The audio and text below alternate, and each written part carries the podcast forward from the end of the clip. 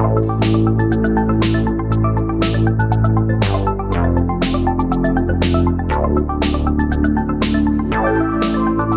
willkommen bei STR. Mein Name ist Ricky, mit mir in der Leitung der Sebastian. Hallo Sebastian. Hi Ricky. Mensch Sebastian, da hören wir uns schon wieder. Wir haben die STR Power Hour ins Leben gerufen. Vielleicht kannst du ganz kurz erklären, was wir jetzt mit den Hörern vorhaben. Äh, ja, wir haben äh, vor, eure Fragen zu beantworten, denn äh, die kommen immer relativ regelmäßig rein, auch wenn wir nicht explizit darum bitten, so wie heute. Und da unsere regulären Sendungen ja meistens eh schon nicht so ganz kurz sind, äh, haben wir dann oft keine Gelegenheit, die zu beantworten.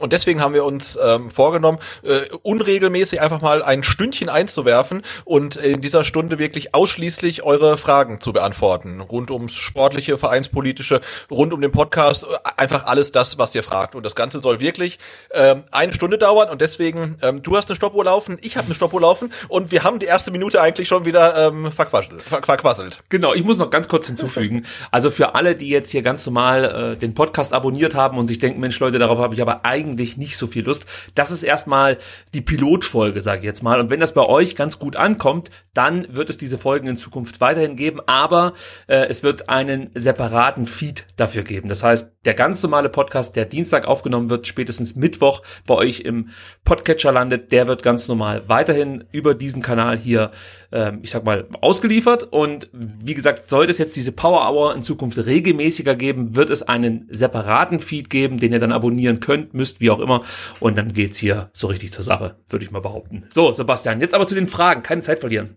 Genau, äh, du, wir steigen gleich ein und du hast es ja ein bisschen äh, vorsortiert, während ich äh, draußen spazieren war. Und ich glaube, du hast den ersten Block, ähm, der kümmert sich um Sportliche und so ein bisschen eine Prognose äh, für die kommende Saison, äh, nach der man uns fragt. Genau, dazu muss ich noch sagen, genau, das äh, kann man ganz kurz noch ausführen für alle, die Fragen geschickt haben. Vielen, vielen Dank. Aber ihr könnt gerne wirklich auch Fragen äh, ja, mit aktuellen Themen äh, uns zukommen lassen. Also äh, ich habe jetzt viele Fragen gefunden, die beschäftigen sich entweder äh, mit der kommenden Saison, Saison, grundsätzlich mit der Transferperiode oder ganz generelle Fragen, alles super. Aber wenn ihr zum Beispiel jetzt eine ganz aktuelle äh, Thematik auf dem Feld habt, dann äh, könnt ihr das natürlich auch in eine Frage verpacken und wir können sie hier mit reinnehmen. Genau, und ich stelle mal die erste Frage, ähm, denn die kann ich mit einem Wort beantworten, also für mich jedenfalls, und die hat ähm, der Ed VF Benito ge geschickt. Äh, wann war eurer Meinung nach der Kipppunkt, an dem klar war, dass wir in dieser Saison, nein, dass wir diese Saison positiv abschließen und nichts mit dem Abstieg zu tun haben werden? Ab wann wurdet ihr zuversichtlich? Und da kann ich für mich sagen, es war ganz klar das Spiel ähm, gegen Bremen mit dem Bummeltor von Silas. Ab da war für mich klar, ähm, die Saison äh, läuft gut.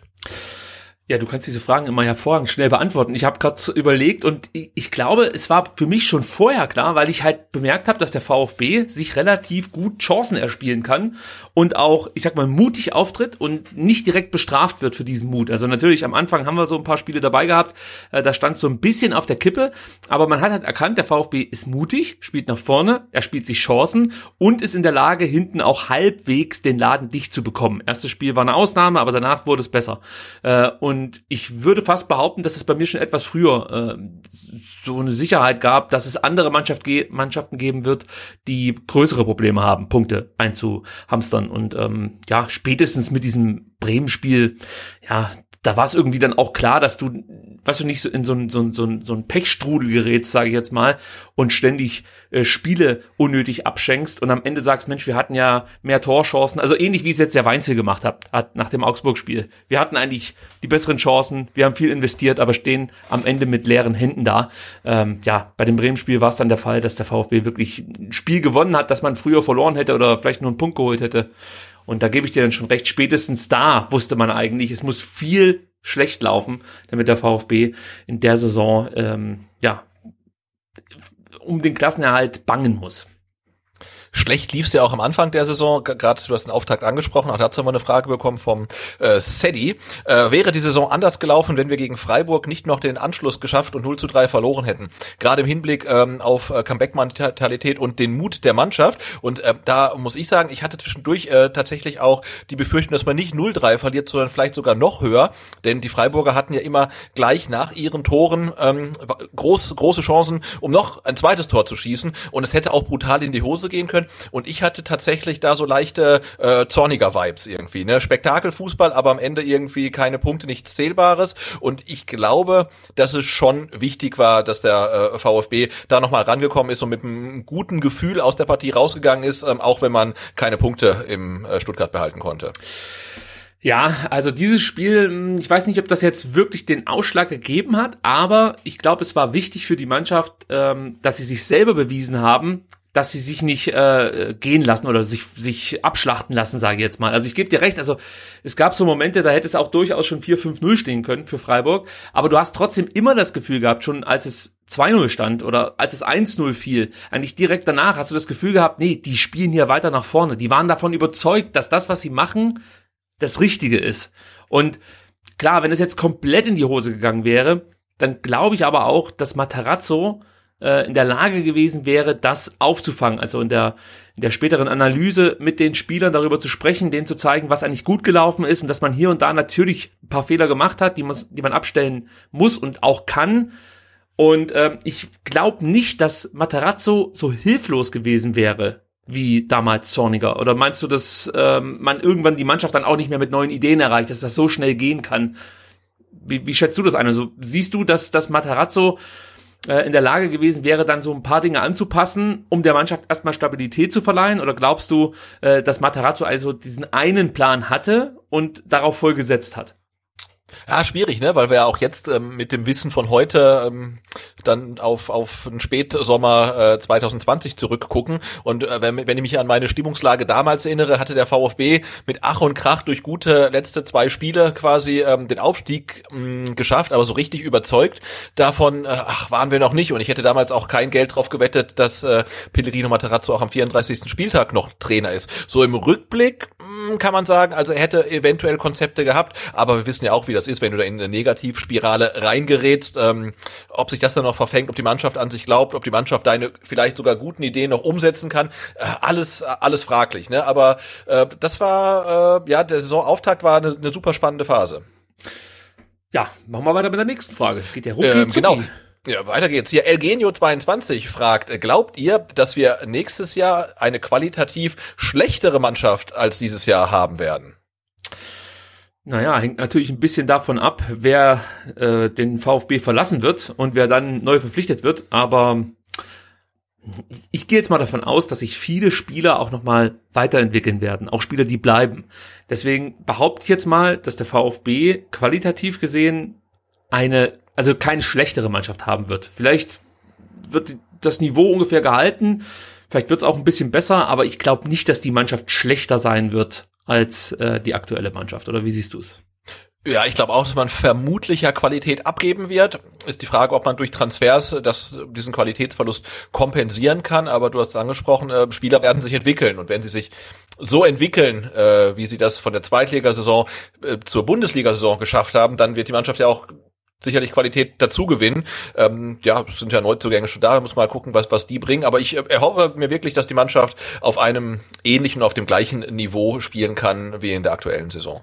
Ja, die Frage ist halt auch, was ist denn eigentlich gerade das Niveau der Mannschaft? Also es gab ja bestimmt Phasen, da hat äh, die Mannschaft ein bisschen überperformt, dann gab es Phasen, da hat man unglücklich verloren, also gerade die Spiele gegen Dortmund oder auch gegen Wolfsburg, ich glaube, die hätte man nicht verlieren müssen. Ähm, und deshalb die Frage, wo genau ist eigentlich gerade die Mannschaft, was die Leistung angeht? Also wo, wo siehst du die gerade? Gibt es irgendwie für dich so ein Spiel, wo du sagst, das ist, das ist die Leistung, die können wir erwarten äh, und mit der können wir auch in der kommenden Saison rechnen oder ist das zu schwer äh, zu beantworten? Na, das ist schwierig, aber du hast ja mal die Statistik in der letzten Sendung ähm, genannt, dass der VfB ja, glaube ich, gegen alle in der Tabelle hinter ihm stehenden, außer Bielefeld, gewonnen hat. Ja, äh, nicht, nicht verloren hat. Also äh, nicht verloren hat, sorry, genau. also hat, haben sie gewonnen, ja. Es gab ein paar Unschieden, aber äh, grundsätzlich nur gegen Bielefeld verloren, ja. Und diese Spiele gegen, ja, gegen, gegen Mainz, gegen, gegen Augsburg, gegen Schalke, gegen Köln, das waren für mich schon so ähm, Gradmesser, wo du gesehen hast, äh, was die Mannschaft für ein Potenzial hat und äh, was sie halt noch für Schwächen hat. Also ich glaube, das ist halt das, das Niveau der Mannschaft aktuell mit äh, Ausreißern mit, oder mit mehr Ausreißern nach oben als nach unten zum Glück. Also ich bin auch gespannt, wie sich das dann in der kommenden Saison anlassen wird. Natürlich hängt das auch so ein bisschen mit dem Spielplan zusammen, muss man auch sagen. Also wenn du Pech hast und äh, bekommst gleich ein paar schwere Gegner, dann kann es natürlich schon sein, dass du schnell in so eine Negativspirale gerätst. Also das darf man nicht vernachlässigen. Man muss so ein bisschen auf den äh, Spielplan hoffen, das muss ich schon sagen. Also da braucht der VfB etwas Glück. Ansonsten, wenn man jetzt so sieht, wer aufsteigt und wer wahrscheinlich absteigt, muss man halt auch sagen, äh, es könnte schon gut sein, dass es da ein paar Mannschaften gibt, die grundsätzlich erstmal einfach schlechter, äh, schle einen schlechteren Kader haben werden als der VfB. Nur allein darauf würde ich jetzt nicht zählen, aber was ich meine, also ähm, für mich ist halt das Wichtigste, dass die Mannschaft die Liga hält.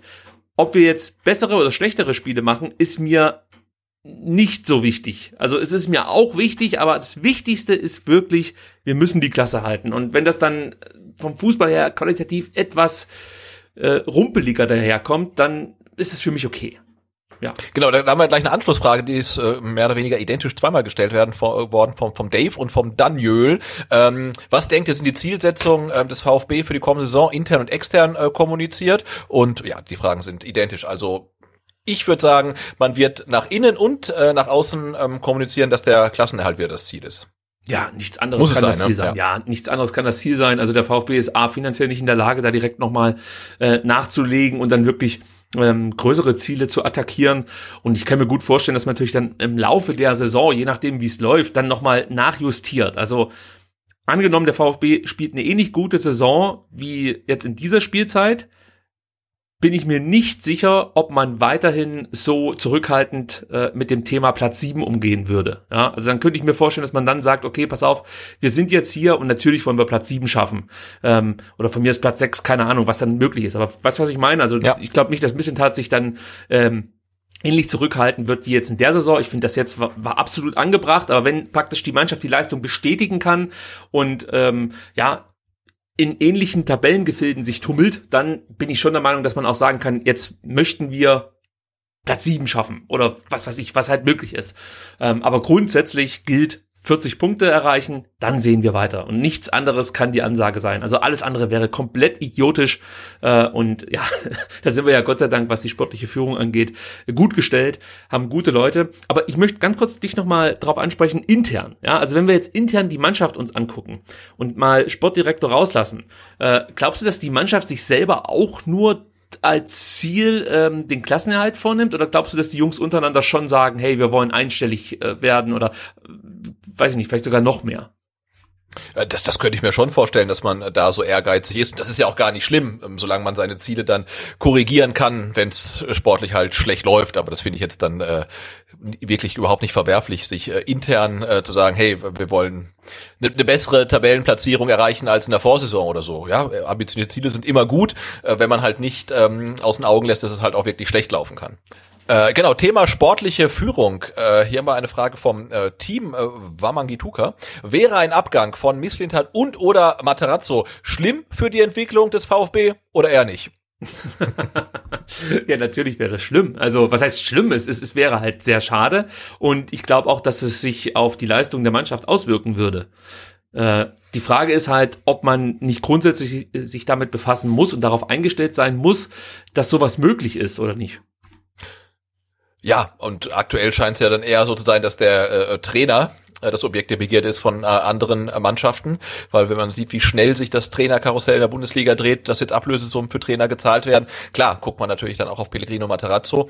Ähm, das, das Schöne ist ja, dass die sich, die zwei mit Hitzelsberger drei, mit Krücken vier beim VfB jetzt wirklich was aufgebaut haben, was man, glaube ich, jetzt auch dann nicht verlässt, weil irgendein anderer Verein ähm, 100 Euro mehr im Monat bietet oder so. Also die wissen, glaube ich, schon, was sie hier in Stuttgart haben und werden das nicht so schnell aufgeben. Aber grundsätzlich, klar, ist es ein schnelllebiges Geschäft und früher oder später äh, wird einer von beiden oder werden beide den VfB verlassen. Und natürlich wäre das nicht gut für die Entwicklung des VfB, weil wir jetzt ja in der schönen Situation sind, dass wir zum ersten Mal wirklich seit Jahren äh, ein funktionierendes Konstrukt haben, was, was sportlich funktioniert, äh, wo die äh, Leute ruhig arbeiten können, wo es auch äh, okay ist, wenn es mal irgendwelche Rückschläge gibt. Jetzt äh, zum Ende der Saison vier, vier Niederlagen am Stück. Ich meine, viele andere VfB-Trainer wären einfach gefeuert worden in der Saisonphase. Und der ist ja so. Meinst du wirklich nach der bislang gezeigten Leistung, dass andere Trainer dann direkt, sag ich mal jetzt. Nein, nein, nee, nee, also nach der vorher gezeigten Leistung wären sie natürlich nicht gefeuert worden, aber in der Saisonphase vier Niederlagen am Stück war für, waren für die meisten Trainer vermutlich äh, die Entlassung. Das die haben aber davor weißt auch nur irgendwie 20 Natürlich, Punkte weil der VfB so, gegen Abstieg ja, gespielt ja, hat. Ja, ja, klar. Verstehe ich, ja. Äh, aber die Frage war äh, explizit auf Matarazzo und, und ähm, Sven Missentat ausgelegt, oder? Mhm. Ja, weil das ist ja auch nochmal so ein Thema. Sollte jetzt zum Beispiel ein Sven Mislintat gehen, hast du ja schon das Problem, dass äh, die Kadergestaltung sich ändern könnte. Ja, also du musst davon ausgehen, Thomas Hitzesberger holt sich einen neuen Sportdirektor, der vielleicht dann nicht ganz so konsequent dieses Jugendkonzept durchziehen möchte, sondern auch sagt, pass auf, so ein Gonzalo Castro, den lasse ich mir schon gefallen oder andere Spieler in seinem Alter. Ähm, und dann hast du auf der anderen Seite wieder einen Materazzo, der vielleicht dann mit diesem Sportdirektor und mit den Spielern, die er verpflichten möchte, nicht so richtig umgehen kann oder ähm, dass ihm das nicht so gut liegt, weil Materazzo ist ja schon ein Trainer, der ähm, den Großteil seiner äh, Trainerlaufbahn bislang mit jungen Talenten gearbeitet hat und das sehr gut gemacht hat. Äh, ist natürlich auch die Frage, ob vielleicht Materazzo sagt, ich hätte mal Bock, dann auch mit gestandenen Spielern zu arbeiten. Nicht, dass es die beim VfB nicht gibt, aber äh, es ist natürlich schon klar, unser Kader ist halt einfach eher einer, der auf Zukunft ausgelegt ist und dafür ist eigentlich auch Matarazzo mit seiner Vergangenheit als guter und renommierter Jugendtrainer eigentlich der perfekte Trainer. Sprich, da wäre es auch interessant zu sehen, ich möchte es nicht erleben, aber es wäre interessant zu sehen, wie Matarazzo mit einem neuen Sportdirektor agiert. Und auf der anderen mhm. Seite natürlich auch, geht Matarazzo wie würde Sven Mislintat entscheiden? Wen würde er holen? Kriegst du gleich wieder so jemanden wie Matarazzo, der junge Spieler schnell einbinden kann, weiterentwickeln kann? Das ist ja auch ein ganz entscheidender Faktor. Tim Walter war auch ein Jugendtrainer, aber ihm ist es halt nicht gelungen, äh, die Spieler so schnell weiterzuentwickeln, wie es dann Matarazzo gelungen ist. Also, das ist schon extrem spannend und ich hätte Lust drauf, das zu sehen, aber äh, weißt du, ich meine einfach ja, nur so als Experiment. Aber ähm, mir wäre es dann schon noch ganz recht, äh, wenn beide noch ziemlich lang hier beim VfB äh, blieben. Genau, weil sie funktionieren ja aktuell wirklich als als Duo, äh, weil äh, das Verpflichtungs-Scouting-Profil, das äh, Sven halt bevorzugt, passt perfekt äh, zu der Trainingsweise und äh, strategischen Herangehensweise von äh, Pellegrino Materazzo. Das ist für den VfB gerade super gut. Die Frage ist natürlich wirklich, wenn einer von beiden geht, schafft man es halt ähm, dann dieses Duo wieder zu vervollständigen, weil du kannst jetzt nicht sagen, okay, Pellegrino Materazzo geht und man holt, äh, ich sag jetzt mal, Friedhelm Funkel, ja, das, das das, wird halt nicht funktionieren einfach. Du brauchst halt dann jemanden, der, der ähnlich tickt ähm, äh, wie Materazzo, weil das sonst mit Vermissint halt nicht funktionieren würde. Und äh, das wird auf jeden Fall dann äh, eine riesen Herausforderung. Und ich hoffe, ähm, dass der VfB dieses Problem noch lange nicht haben wird, sondern erst wirklich in, in ganz, ganz ferner Zukunft. Nico Willig, ähm, werfe ich mal ah, hier ja, ja. Äh, in den Raum, weil Nico Willig natürlich schon auch ein Trainer ist, der gezeigt hat, dass er eben mit jungen Spielern gut kann.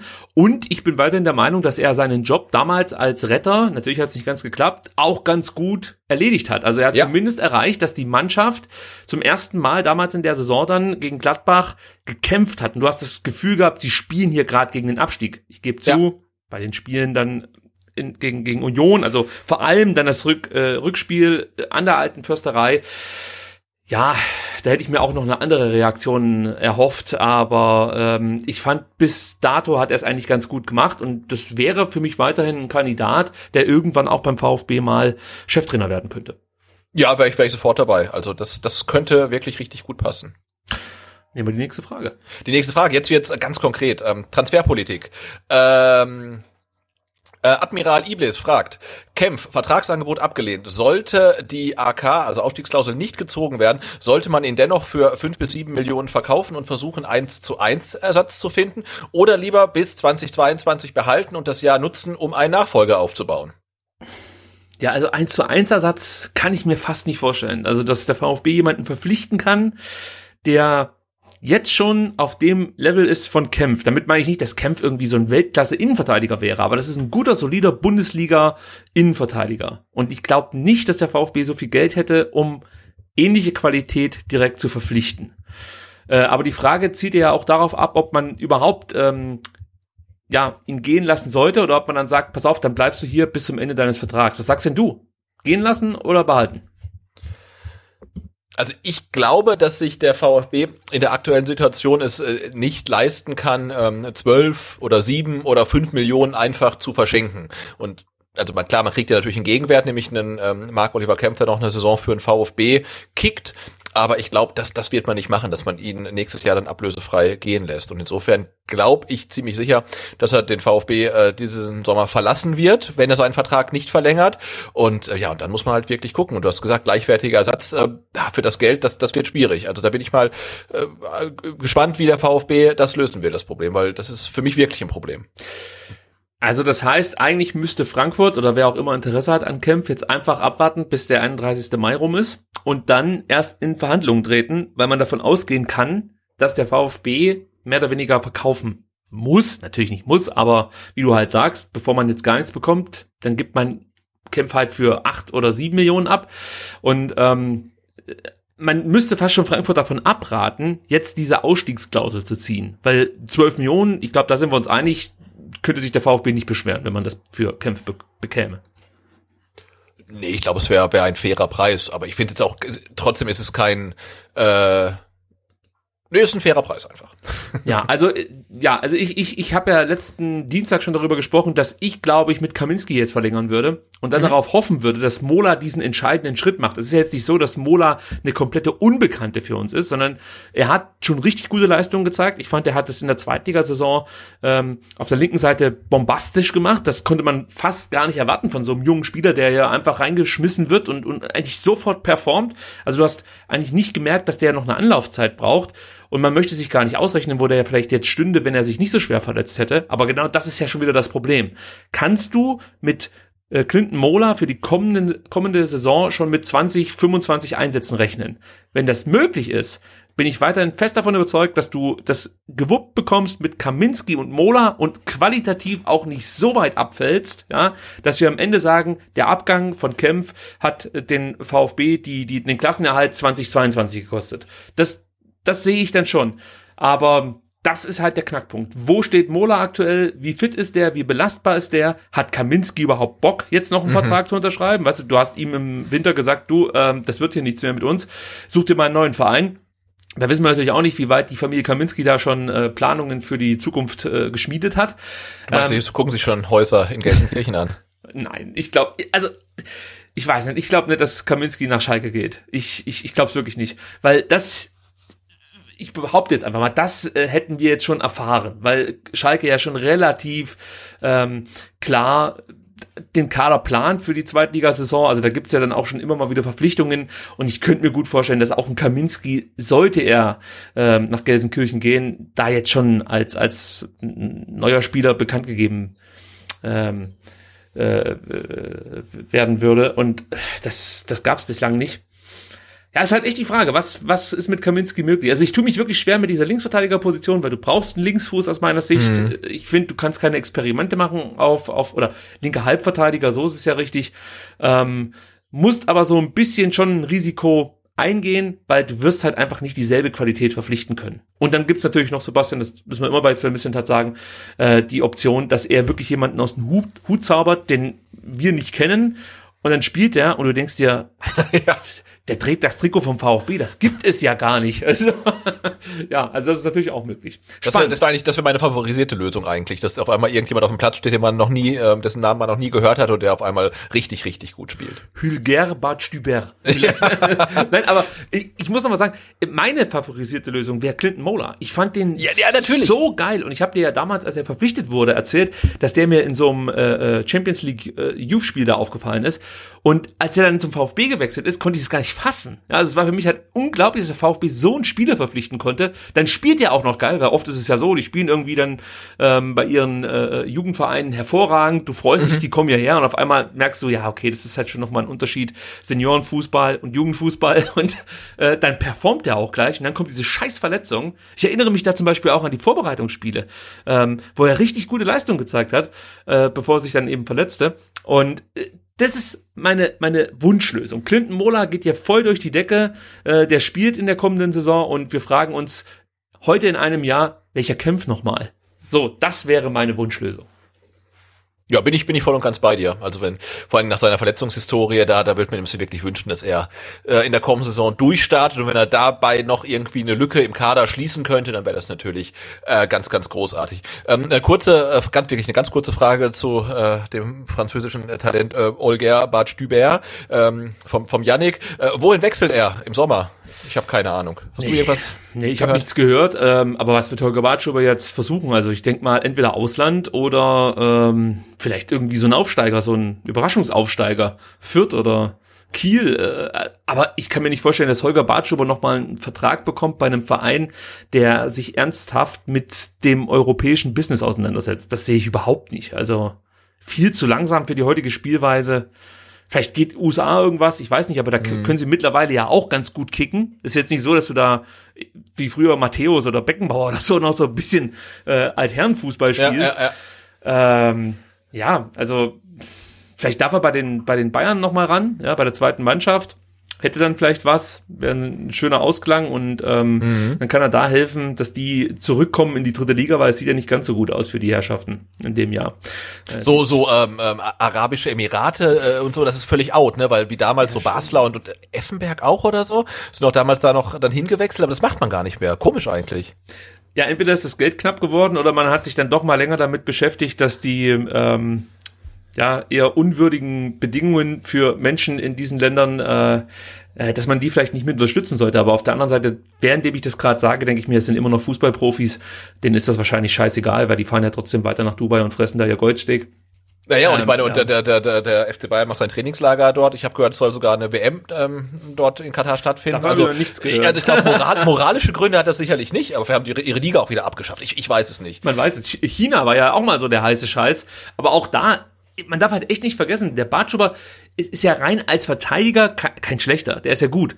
Aber das Tempo ist halt so ein extremer Faktor geworden jetzt in den letzten Jahren dass du das nicht mehr durch geiles Stellungsspiel oder so ja. kompensieren kannst. Das ging unter Pep Guardiola und so, äh, da ging das noch, weil die Bayern zum Beispiel auch gar nicht so attackiert wurden, wie jetzt zum Beispiel der VfB oder von mir aus jetzt irgendein anderes Team zu dem Batschuber wechseln würde. Jetzt merkst du halt auf einmal, wenn der in Sachen Restverteidigung eben nicht nur auf Stellungsspiel setzen kann, sondern manchmal auch hinterherrennen muss, das kannst du halt komplett knicken. Also eigentlich musst du Holger sagen, du, wenn wir in so eine Situation kommen, der, äh, kommen, der Gegner kontert, dann bleib einfach stehen und steh nicht irgendjemanden im Weg rum, der noch aus dem Mittelfeld mit nach hinten rennt. Also es ist, es ist echt schwer für ihn, glaube ich. Ein modernes ähm, oder ein gutes Fußballteam zu finden, das mit der Spielweise von Holger, Holger Bartschuber noch wirklich zurechtkommt. Also da musst du eigentlich wirklich nach einem Team gucken, das sich hinten reinstellen möchte, selber wenig initiieren will und einfach nur den Laden dicht halten möchte. Und dann kannst du so einen Holger Bartsch übernehmen. Und selbst dafür gibt es dann Spieler, die mit Sicherheit für weniger Geld eine vergleichbar gute Leistung bringen.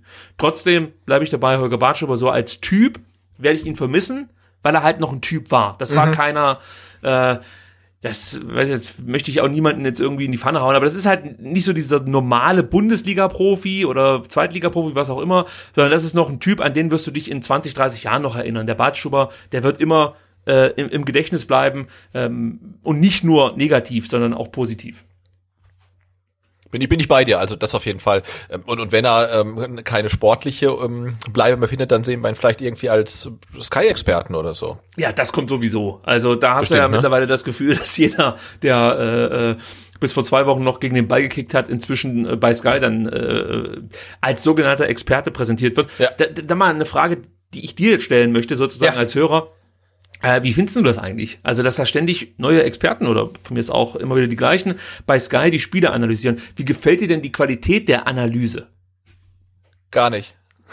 nee, ist also, äh, ne, ich meine jetzt äh, zum Beispiel Dennis Aogo lässt jetzt ja seinen, seinen Job bei, bei Sky ruhen, aber das ist für mich auch keine Expertise, die er da einfach bringt. Ne? Also du kannst ihn ja wirklich dann fragen, wie, wie ist denn das in der Kabine? Wie ist denn das, wenn man auf dem Platz steht? Wie ist denn das, wenn man fünfmal in Folge verloren hat? Wie ist denn das, wenn man in der ersten Minute ein Gegentor bekommt? Also da Klar kann er seine Expertise als Spieler einbringen, ähm, aber jetzt in irgendeiner Analyse finde ich, da, da, da liefert er mir keine Expertise. Und das gleiche gilt auch für, für Didi Hamann, der ja, glaube ich, irgendwie bei Sky immer da ist, wenn Lothar Matthäus nicht da ist. Und auch da finde ich die Expertise wirklich ähm, begrenzt einfach. Und ähm, erstaunlicherweise geht's auch anders. Ne? Klar, auf The Zone, da ähm, hätte ich zum Beispiel nie gedacht, äh, dass äh, Sandro Wagner äh, so fundiert über Fußball reden kann. Also den habe ich als Spieler wirklich nicht äh, wirklich als Sympath wahrgenommen und ähm, positiv wahrgenommen. Äh, aber als Co-Kommentator äh, muss ich sagen, gefällt mir das richtig gut.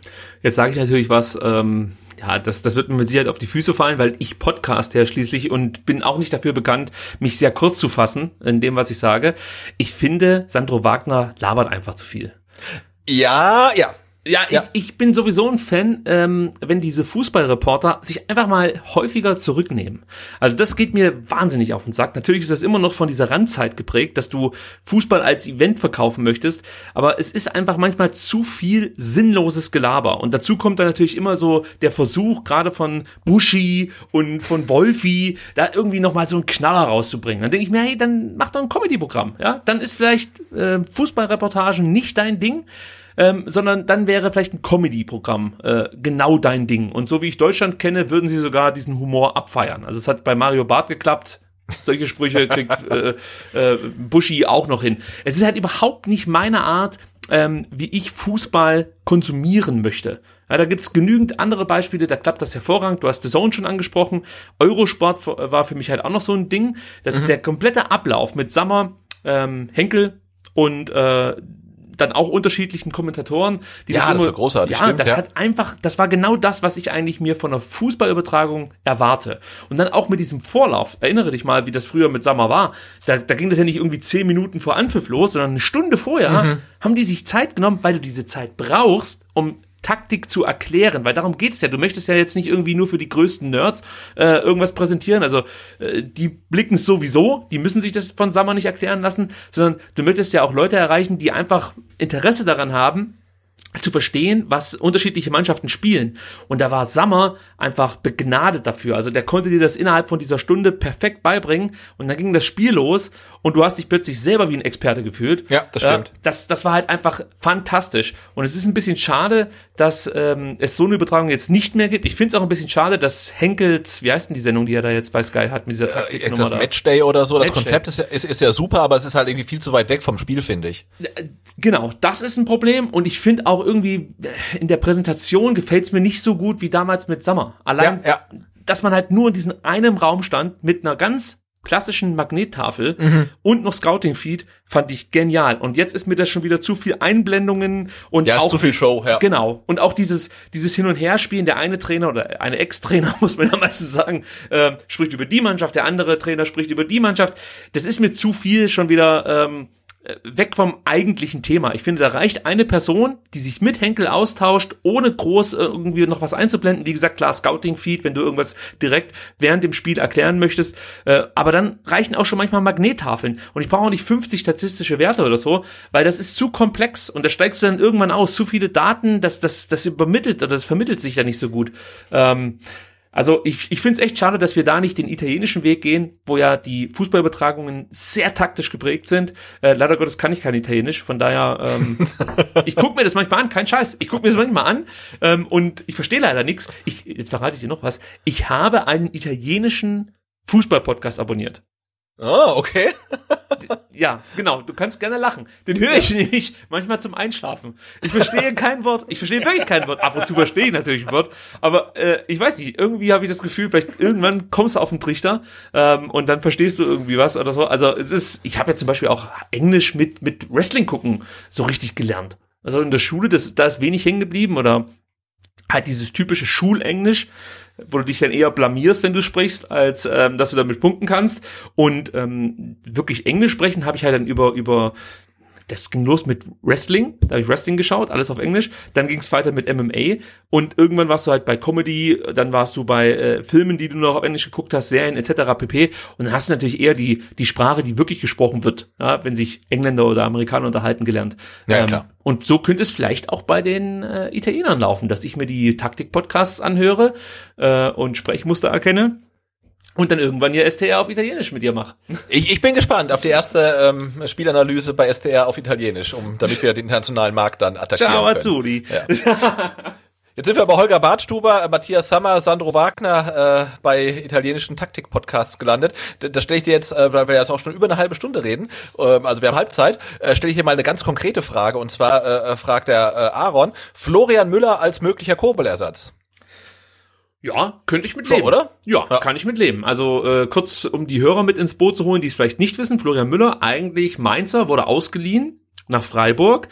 Äh, ich bin mir nicht sicher, ob der eine Ausstiegsklausel verankert hat. Aber er wurde ja verpflichtet, weil sich Mark Flecken so, so schwer im DFB-Pokal verletzt hat mhm. in der ersten Runde. Und man äh, Uphoff nicht so richtig vertraut hat. Ja, das muss man dazu sagen. Uphoff äh, dachte, jetzt kommt seine große Chance und sagt der Christian Streich, nee, lass mal. wir holen den, wir holen den äh, Florian Müller. Und ja, kann ich mir schon vorstellen ja, Punkt eigentlich, weil ich finde, es ist ein guter Torhüter, äh, mit Sicherheit nicht so gut wie Kobel. Ähm, ich weiß auch nicht, ob er viel besser ist als Bredlo. Meine Wunschlösung wäre weiterhin äh, Stefan Ortega von, von Bielefeld. Wenn es genau, aber jetzt mal, äh, jetzt äh, Florian Müllers Eckdaten ne, sehen ganz hervorragend aus. Also er ist äh, 23, äh, 1,90 Meter groß, hat für Freiburg diese Saison ähm, 31 Spiele gemacht, äh, Durchschnittsnote äh, 2,92, ist halt echt für einen Torwart richtig gut. Und äh, ja, er sein Vertrag in Mainz läuft aus, also er kehrt jetzt von äh, er, er kehrt von Freiburg nach Mainz zurück und sein Vertrag läuft da 2022 aus. Und der große Knackpunkt ist, er will nicht nach Mainz zurück. Also er ist quasi auf dem Markt, könnte man sagen. Ja, wie gesagt, also ich kann damit leben, wenn er kommt. Er hat halt immer auch mal so einen kleinen Bock drin. Also das ist, du hast halt bei ihm immer mal so ein, so, ein, so ein Spiel dabei, wo er dir vielleicht auch Punkte kosten könnte. Das hast du bei Bredlo ja auch ein bisschen. Äh, wir haben es im DFB-Pokal erlebt. Auf der anderen Seite hast du halt auch Bredlo jetzt gegen Augsburg gesehen. Da hast du Kobe jetzt nicht groß vermisst. Aber ja. die Spiele werden kommen, wo wir sagen, scheiße, jetzt haben wir den Bretlo unten drin. Von daher, ja, warum nicht? Wenn, wenn der Preis stimmt, kann ich mit Florian Müller ganz gut leben. Stefan Ortega wäre, wie gesagt, meine präferierte Lösung. Ich komme zur nächsten Frage, die hat uns äh, Jenny gestellt und die Frage ist brutal schwierig. Ähm, wenn äh, Nico Gonzalez, Silas oder Sascha Kalajdzic gehen müssten, äh, für wen würdet ihr euch entscheiden? Also wer von den dreien würden wir dann gehen lassen? Natürlich Nico Gonzalez. Ja, ich würde, glaube ich, Nico Gonzalez gehen lassen. Weil einen guten Stürmer zu finden ist extrem schwer. Also so einen wie, wie Sascha Kalajdzic, der dir da vorne regelmäßig ähm, die Tore reinzimmert, gleichzeitig dann auch noch Tore vorbereiten kann, grundsätzlich auch jemand ist, der Situationen kreieren kann, initiieren kann. Ähm, so einen Stürmer wirst du nicht wiederfinden. Ähm, deswegen würde ich den gern behalten. Und dann natürlich Silas mit seinem Tempo. Äh, das ist unglaublich, diese Waffe, die er da äh, hat. Und natürlich mittlerweile hat er sich auch zum, zum echten Goalgetter, äh, Goalgetter entwickelt, muss man sagen. Also er hat viele Tore geschossen. Ähm, und bei Nico ist es halt so, wir haben jetzt eine Saison erlebt, der hat oft aufgrund von Verletzungen gefehlt und man hat sich irgendwie schon damit arrangiert, dass er fehlt. Ja, also wenn der jetzt gegen Bielefeld nochmal ein Spiel macht, dann okay, schönes Abschiedsgeschenk, aber eigentlich ähm, habe ich Nico Gonzalez schon, schon abgeschrieben.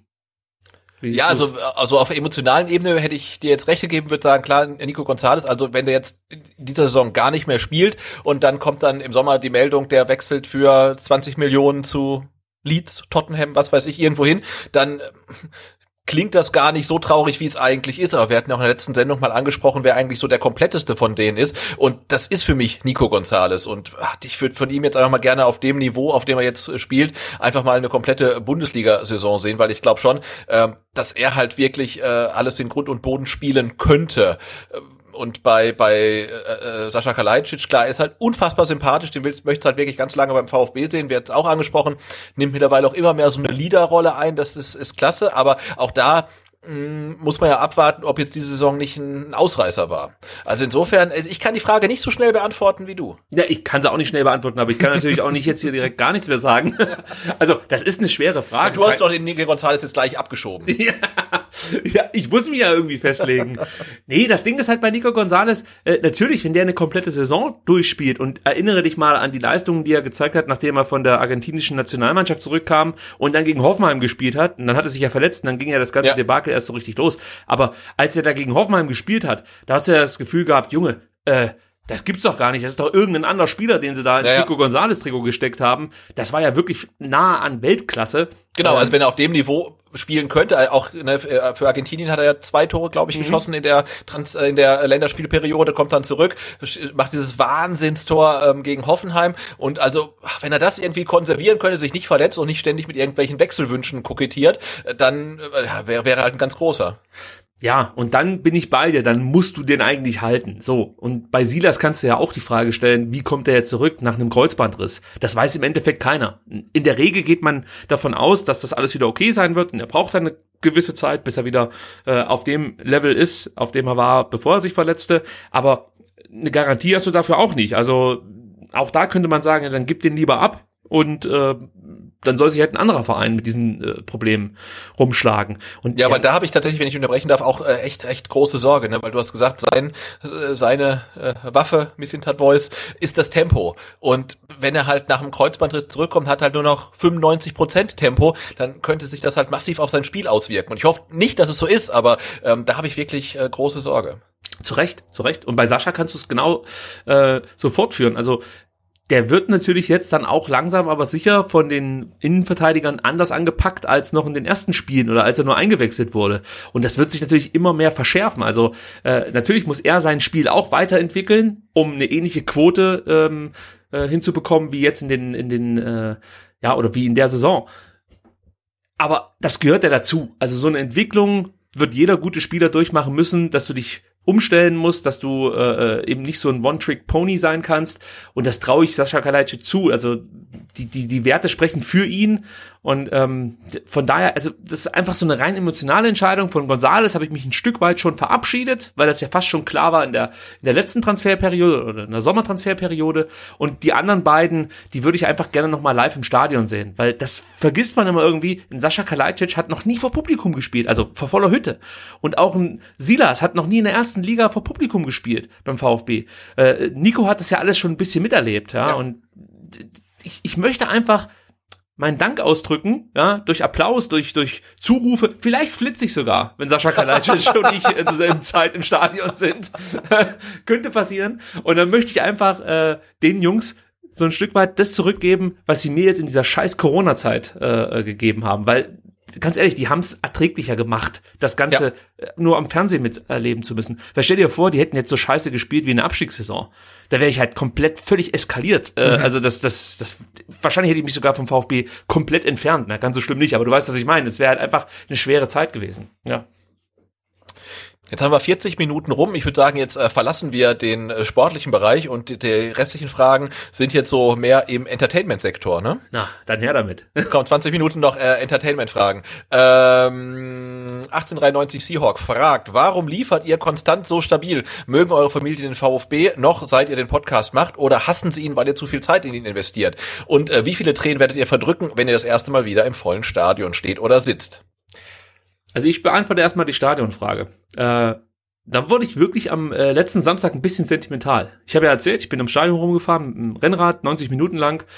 Und äh, wenn du dann auf der Rückseite sozusagen, ich weiß jetzt nicht genau, wie die Straße heißt, also nicht die Mercedesstraße, sondern die auf der Rückseite, die neu gebaute, weißt du auswendig, wie die heißt? Ist das nicht die Benzstraße? Ja, kann schon sein. Ähm, also da bin ich so vorbeigefahren und da habe ich so rechts rüber geguckt aufs Stadion und hatte ich ein paar Mal so das Gefühl, wie traurig das eigentlich gerade ist. Also das ist ja, man hat sich halt einfach dran gewöhnt und, und es ist jetzt auch nicht ständig Thema, sondern es ist halt einfach so, Corona, du kannst nicht ins Stadion, ist so, Punkt. Aber wenn du dich wirklich damit beschäftigst, was das eigentlich für ein unfassbarer Ort ist, dieses Stadion. Also, dass so viele Leute zusammenkommen, leiden, sich freuen, äh, Bekanntschaften entstanden sind, Beziehungen, alles Mögliche. Also, das ist so ein wichtiger Punkt eigentlich im Leben von so vielen Menschen. Ja, das, da kannst du ja nur sentimental werden. Und so ging es mir auch auf dem Rad. Also ich musste nicht heulen, aber es, es, es wäre ja noch schöner gewesen, dass ich bevor du dann umgefallen bist. Genau, erst hau ich, mir, hau ich äh, äh, fliege ich um und dann fange ich auch noch an zu heulen. Nee, aber es war für mich so ein Moment, wo ich dachte, ich, ich weiß gar nicht, wie ich damit umgehe, wenn ich wirklich wieder ganz normal ins Stadion gehe, so wie es vor der Pandemie war. Du siehst die Kurve, also das wird, glaube ich, schon heftig. Also ich, mhm. ich weiß nicht, also ich könnte mir schon vorstellen, dass da eine Träne fließt, nicht nur bei mir. Wie siehst du's? Ich sehe es ganz genauso und ich habe auch wieder unfassbar Bock drauf, halt einfach wieder Leute im Stadion ähm, zu sehen und vor allen Dingen zu hören. Ich habe jetzt äh, gelesen, auch das Champions League Finale ist jetzt ja nochmal verlegt worden von Istanbul nach Porto, glaube ich. Ähm, und auch da haben, glaube ich, jetzt beide äh, Vereine jeweils, ich glaube, 6000 Tickets bekommen. Und auch die EM wird ja äh, vor Zuschauern stattfinden. Und ich glaube, wir sind ja tatsächlich an einem Punkt, wo man das auch irgendwie dann handeln kann. Und ich habe nach wie vor jetzt, äh, da Borna Sosa doch nicht für Deutschland spielt, eigentlich nach wie vor keinen Bock auf die EM. Aber ich glaube, ich werde sie mir anhören und nicht angucken, einfach mal wieder Fans zu hören halt, weil ja, Fußballspiele ohne Fans äh, klingen halt so unfassbar traurig. Und nee, ich freue mich, ich freue mich total drauf. Und ähm, Sebastian, dann musst du doch beantworten, wie deine Frau es mit dem VfB hält. Also ich kann es kurz machen, meine Frau äh, gibt einen Fick auf den VfB, grundsätzlich auf Fußball. Sie hat damit nichts am Hut. Sie kann auch überhaupt nicht verstehen, äh, was wir hier machen, beziehungsweise sie kann sich nicht vorstellen, dass sich Leute das wirklich anhören. und ich muss ihr dann immer wieder sagen, ja doch, es hören sich schon ein paar Leute an. Ähm, und dann fragt sie mich immer, ja, was labert ihr denn da drei Stunden jeden äh, Dienstag? Und dann versuche ich ihr das zu erklären und dann versteht sie halt nicht, wie man sich über gewisse Sachen aufregen kann. Aber gut, wie geht's deiner Frau? Ähm, also ich behaupte mal, sie weiß am Montag, ähm, ob der VfB am Wochenende ähm, gewonnen oder verloren oder, oder unentschieden gespielt hat. Manchmal guckt sie es auch, aber ähm, meistens eher nicht. Ja, und die erste Frage, also ich kann die nur für mich ab äh, frühstücken. F für mich ist jede Folge eine Katastrophe. Ich habe das schon mal gesagt. Ich weiß nicht, ob ich es im Podcast gesagt habe, aber so äh, zum Beispiel beim Becherfund habe ich darüber schon mit Leuten gesprochen. Ich ich habe noch nie eine Folge mit dem Sebastian aufgenommen und es liegt nur an mir, äh, die ich wirklich gut fand. Ich find's immer grauenhaft und es gibt manchmal dann so äh, Momente, da höre ich mir die Folgen an oder nicht die kompletten Folgen, weil ich es einfach nicht schaffe. Ich höre es so ein bisschen an und denke mir, was laberst du nur für einen Müll? Und äh, es ist, ich verzweifle an mir selbst. Und Sebastian kann davon ein Lied singen, weil ich ganz oft mit meinen Selbstzweifeln dann auch bei Sebastian anklopfe und sage, kann man das so lassen oder soll man die Folge vielleicht komplett löschen? Oder? Ähm, und dann sagst du immer, nö, das passt schon. Du bist da sehr entspannt und selbstsicher und es gibt mir dann auch wieder halt. Äh, ja, also ich finde, ich meine, wenn wir beide der Meinung wären, dass es nicht gut ist, dann würden wir es ja vermutlich auch nicht ver veröffentlichen. Und äh, ja, es ist ja Lob macht immer, das ist man ein bisschen peinlich berührt, wenn man das liest. Also es ist ja schön, äh, wenn das äh, bei euch dann draußen so, so gut ankommt. Und äh, ja, wir sind halt äh, meistens mehr oder weniger äh, zufrieden. Ich glaube, der Punkt ist halt, dass wir uns bei dem, über das wir reden, halt relativ sicher fühlen, äh, weil wir uns halt viel damit beschäftigen. Und ich finde, das gibt immer so eine, ja, so eine, so eine Grundsicherheit irgendwie. Ja, das stimmt. Aber so, so eine Folge wie heute, die macht mir richtig Spaß, muss ich sagen. ja. Dann frage ich dich noch was. Und zwar, ähm, was war denn äh, euer oder dein erstes VfB-Spiel, das du besucht hast? Und wann war dein Key-Moment, als du gesagt hast, der VfB und kein anderer Verein? Also mein erstes Spiel, das ich besucht habe, da kann ich mich noch dran erinnern, das war gegen Wattenscheid. Jetzt muss ich nur überlegen, äh, in welcher Saison das war. Äh, weißt du auswendig, wann du dein erstes Spiel besucht hast? Äh, es war ähm, in der Saison 2000, 2001, weil da bin ich äh, ja von Ostwestfalen hier ins Schwabenland gewechselt und äh, da steckte der VfB ja knietief im Abstiegskampf und das erste Spiel, was ich gesehen habe, war meiner Meinung nach, ich habe es jetzt gleich, ich äh, suche nämlich gerade rum, ähm, das Spiel, jetzt habe ich es auch nicht gefunden, einmal kurz gucken. Ich weiß es inzwischen. Du, du weißt es jetzt, komm, dann hau raus. Und zwar, mein erstes Spiel habe ich am 29. September 1990 im oh. Neckarstadion besucht. 15.30 Uhr der VfB Stuttgart gegen die SG Wattenscheid 09. Endergebnis 1 zu 4. Und ich habe schon ein paar Mal erzählt, das Highlight dieses Nachmittags war, dass Suleiman Sahne vor mir seinen berühmten Saito gemacht hat. Ähm, ich weiß, dass der VfB führte. Ich weiß nicht mehr, wer das Tor geschossen hat, aber der VfB führte. Dann hat Sahne oder Sané, wie normale Menschen sagen, Grüße an Yogi, äh, den Ausgleich geschossen und vor mir seinen berühmten Saito gezeigt. Mhm. Äh, und dieses Ereignis äh, wird mir immer im Gedächtnis bleiben, weil, also das war halt für mich als damals äh, Einjähriger, sehr, naja, als Zehnjähriger war das für mich unfassbar. Ja, also dass es da Spieler gibt, die ein Salto aus dem Stand schaffen. Und äh, dennoch war ich vom VfB, oder ehrlich gesagt war ich von den Jungs, die getrommelt haben, ähm, hin und weg. Ich weiß nicht, ob du dich daran noch erinnern kannst, ähm, bevor das Stadion umgebaut wurde, äh, oder nicht, schon, schon weit davor, äh, saßen die Trommler oder standen, standen die Trommler nicht im A-Block, sondern die saßen da so am, am Rand der Haupttribüne, zwischen A-Block und Haupttribüne. Da saßen die Trommler damals zumindest. Und ich saß bei meinem ersten Spiel zehn Reihen unter diesen Trommlern. Und das war, das hatte fast schon was Magisches, als die da die ganze Zeit getrommelt haben und die Leute mitgegangen sind, applaudiert haben, die, die Lieder angestimmt haben. Es war natürlich noch nicht so koordiniert, wie das jetzt abläuft, aber trotzdem hast du halt gemerkt, das sind die Taktgeber im Stadion, so. Und es hat mich total beeindruckt, wie das ganze Stadion, äh, den Damen und vielleicht auch Herren, das weiß ich jetzt nicht mehr genau, wie da die Zusammensetzung war, aber auf jeden Fall waren es Menschen, äh, getrommelt haben und äh, alle sind mitgegangen und ja, die Farben fand ich geil, ich fand, ich fand die Trikots geil, ich fand die Spieler geiler, ich, ich fand den VfB einfach geil. Und das war auch mein Key-Moment. Ab diesem Moment war klar, diese Mannschaft, die ist es. Scheiß auf Barcelona, scheiß auf Bayern München. Der VfB ist die beste Mannschaft der Welt und ich sollte belohnt werden. 92 hat der VfB dann auch direkt die Meisterschaft gewonnen und ich dachte, so geht es jetzt für immer weiter. Ja, jetzt bin ich schlauer. Aber die geilste Mannschaft ist es immer noch. Genau, ich habe jetzt auch, äh, auch recherchiert, also mein erstes Spiel ähm, im, im Neckarstadion war, wie gesagt, äh, 2000, 2001, 29. Spieltag, äh, VfB Stuttgart als 14. gegen Energie Cottbus als 16.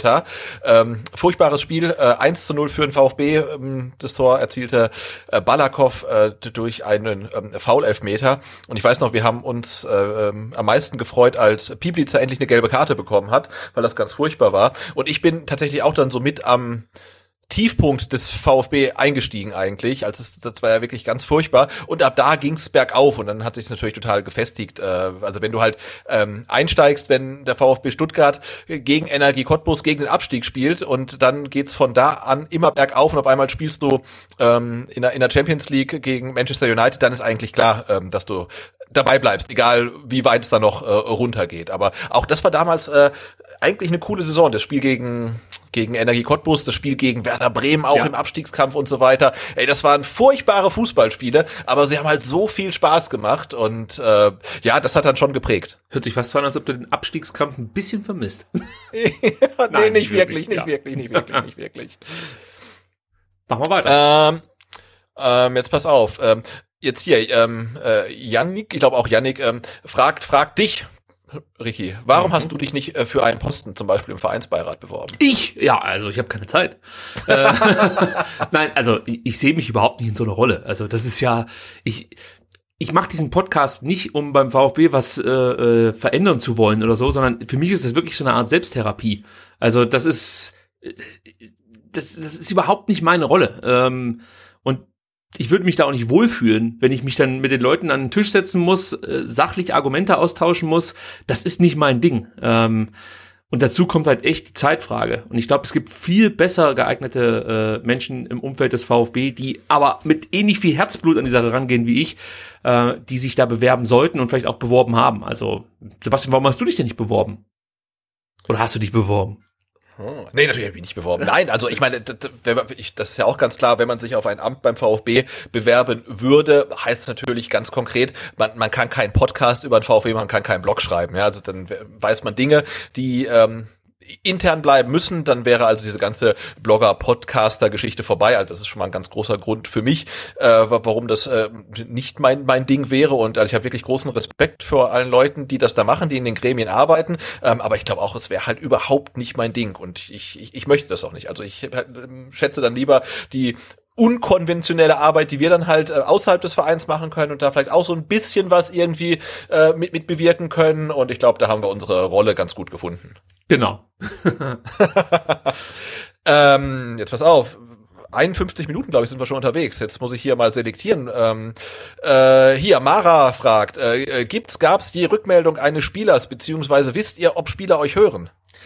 Also ob sie es jetzt noch machen, weiß ich nicht.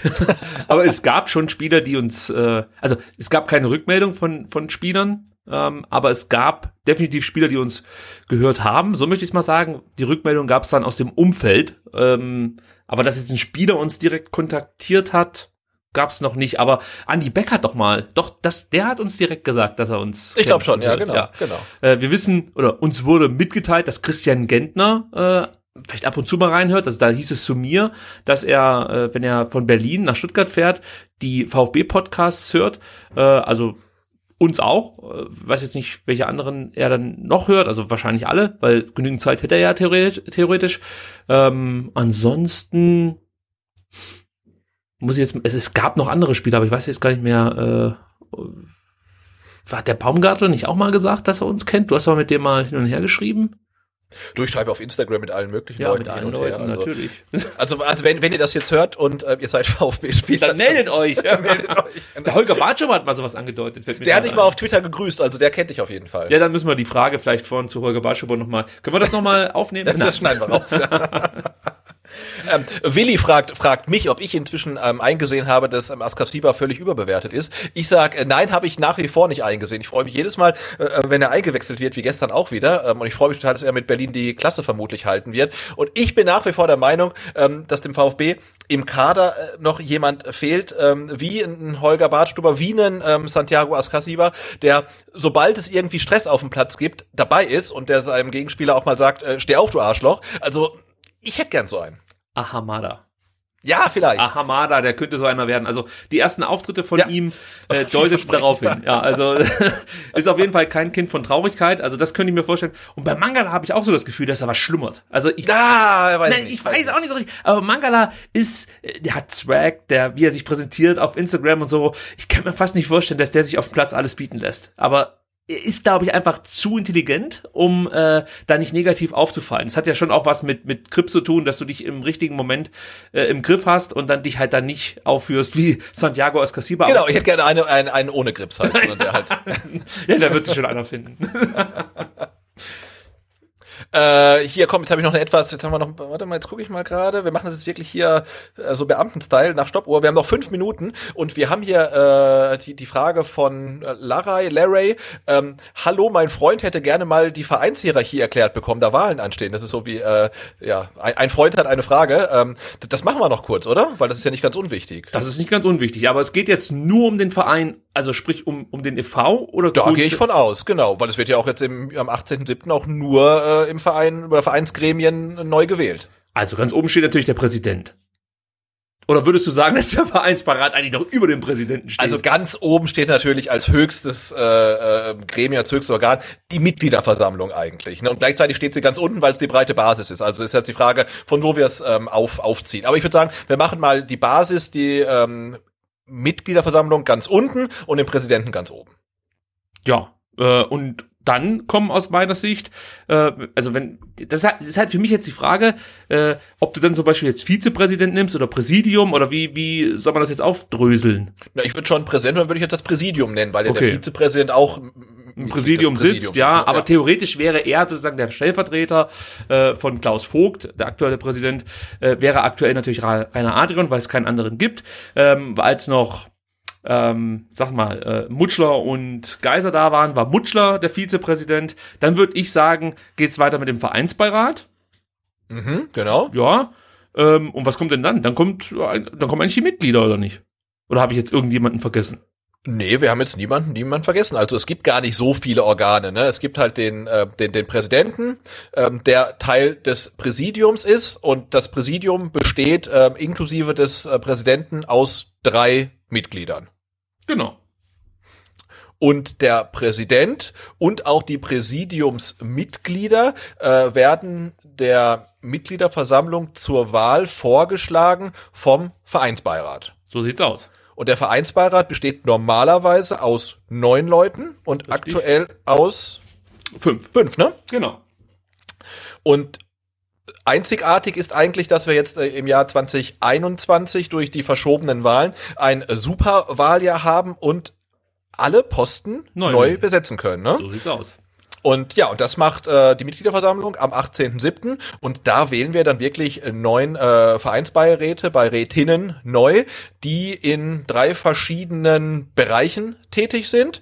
Und äh, ja, und die wiederum haben uns ja zur Wahl jetzt auch vorgeschlagen, wen wir dann als äh, Präsidenten wählen können, nämlich äh, Klaus Vogt oder Pierre-Enrich Steiger und werden in der weiß ich gar nicht, kommende Woche, übernächsten Woche, uns auch dann äh, die Präsidiumsmitglieder, die wir wählen können, die Kandidaten zur Wahl stellen. Wenn ich es noch richtig in Erinnerung habe, Mitte Juni wollen sie äh, die Ah, erst, okay, okay. Ja, ja. Ähm, ja, aber du hast es sehr schön zusammengefasst. Und das sind, äh, das sind eigentlich schon die ganzen Gremien. Jetzt, wie die natürlich untereinander äh, noch verflochten sind und wer wie wann wen vorschlägt und wie viele Kandidaten, das wird, glaube ich, dann nochmal eine Extrasendung sein. Ich habe jetzt nochmal gerade auf der VfB-Seite geguckt, dass wir keinen Blödsinn erzählen. Nee, es ist so. Ähm, und der VfB hat natürlich noch, das sind auch offiziell ähm, Organe des VfB e.V., äh, zwei Ehrenpräsidenten. Ja, okay, ja, das muss man noch mit dazu zählen. Und man kann vielleicht auch noch den Präsidialrat erwähnen, der ja sozusagen eine Schnittstelle ist aus AG und EV, weil eben, äh, also kann man, denke ich mal, mit so ein bisschen zum EV dazu zählen, oder? Weil halt eben dann das so eine, ja, auch schon eine Schnittstelle ist zwischen. Genau. Und, und natürlich, dass der ähm, Präsident okay. des VfB e.V. in der Regel, ähm, oder hat auch definitiv einen Sitz im Aufsichtsrat der AG und sollte auch eigentlich ihr äh, der Aufsichtsratsvorsitzende sein. Das ist dann noch so eine weitere Schnittstelle zwischen e.V. und AG. Also, dann machen wir jetzt die letzte Frage, Sebastian. So, jetzt hier die Rausschmeißerfrage. Jetzt wird äh, musikalisch. Äh, Max oh. fragt, äh, euer Lieblingslied im Stadion? Okay, Sebastian, dann fängst du an. Ich fange an, ich muss sagen, ich bin so, was äh, Kurvenlieder angeht, also weder textsicher noch habe ich da irgendeine Expertise, ähm, aber ich finde tatsächlich unsere Torhymne ganz, ganz großartig. Nicht nur, weil der VfB ein Tor geschossen hat, wenn man sie hört, sondern weil ich auch ganz, ganz großer Pennywise-Fan bin und nicht nur äh, Brohym gerne höre, sondern eigentlich alles von Pennywise. Und deswegen ist mein Lieblingslied im Stadion nicht nur, ähm, weil dann ein Tor gefallen ist, äh, Brohym von äh, Pennywise. Ich muss schon sagen, von allen Torhymnen ist das mit die coolste so. Also natürlich hat die jetzt wenig mit dem VfB zu tun, aber ich finde so über die Zeit, weil der VfB auch nur diese Torhymne in den letzten Jahrzehnten benutzt hat oder ja in den letzten Jahren benutzt hat, so muss man sagen. Es gab zwischendrin noch eine andere, ich weiß, aber ähm, das ist halt einfach schon auch ein Teil des VfB geworden und für uns VfB-Fans hat's mittlerweile auch diesen direkten Bezug zum VfB. Aber ich könnte mir vorstellen, für Außenstehende, äh, die jetzt gar nicht so viel mit dem VfB zu tun haben, äh, ist es nicht ganz klar, warum das eigentlich unsere Torhymne ist. Aber sie ist mega cool, deswegen hören wir sie ganz kurz mal.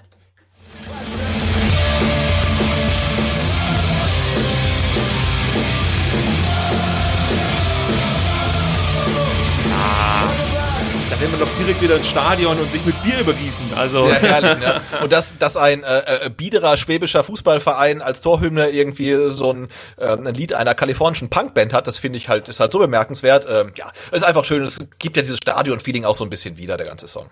So sieht's aus. Und ich habe jetzt auch kurz überlegt, was meine äh, Lieblingshymne oder beziehungsweise Lieblingskurvengesang äh, äh, ist. Und es gibt so viele Lieder, die ich gerne höre. Es kommt natürlich immer darauf an, wie momentan so die Stimmung ist. Verlieren wir, gewinnen wir, äh, wie ist es rund um den Verein gerade bestellt. Also das spielt alles so ein Stück weit mit rein. Aber in den letzten Wochen, während dem jetzt gerade der Hase anfängt, hier sein Haus aufzuessen, also äh, es musste jetzt ja noch sein, äh, in den letzten Wochen habe ich ganz oft vor mich hergesungen, VfB hier im Stadion. Weil irgendwie diese Hymne auch diese Rückkehr für mich so ein Stück weit äh, äh beinhaltet. So, weißt du, so wir sind im Stadion, da lebt die Tradition, da, da findet alles statt. Also wir können uns hier totlabern, wir können Spiele vom Fernsehen gucken. Nichts ist vergleichbar mit dem Erlebnis im Stadion. In guten wie in schlechten Tagen. Es ist einfach scheißegal. Diese Stimmung im Stadion kann dir nichts auf der Welt ähm, über äh, kann in keiner Weise über Fernsehen oder über über irgendwelche Telefonate oder, oder Podcasts vermittelt werden.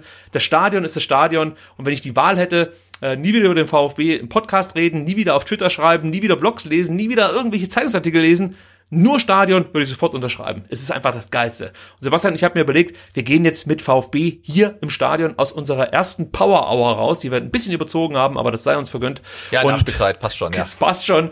Bitte schreibt uns äh, in die Kommentare, wie ihr dieses Format findet, ob wir das weiter beibehalten sollen und ähm, zur Regelmäßigkeit übergehen sollen. Äh, Wenn es euch gefallen hat, lasst natürlich sowieso irgendwie Daumen oder Likes oder Retweets da, den ganzen Mist. Äh, aber wichtig ist uns eine, eine, Rückmeldung. Gefällt euch dieses Format? Ja oder nein? Ähm, Sebastian, dann bedanke ich mich schon mal bei dir und wir hören gerne, jetzt gerne. VfB hier im Stadion. Bis zum Ach, nächsten schön. Mal. Ja, ciao. Bis dann. Tschüss.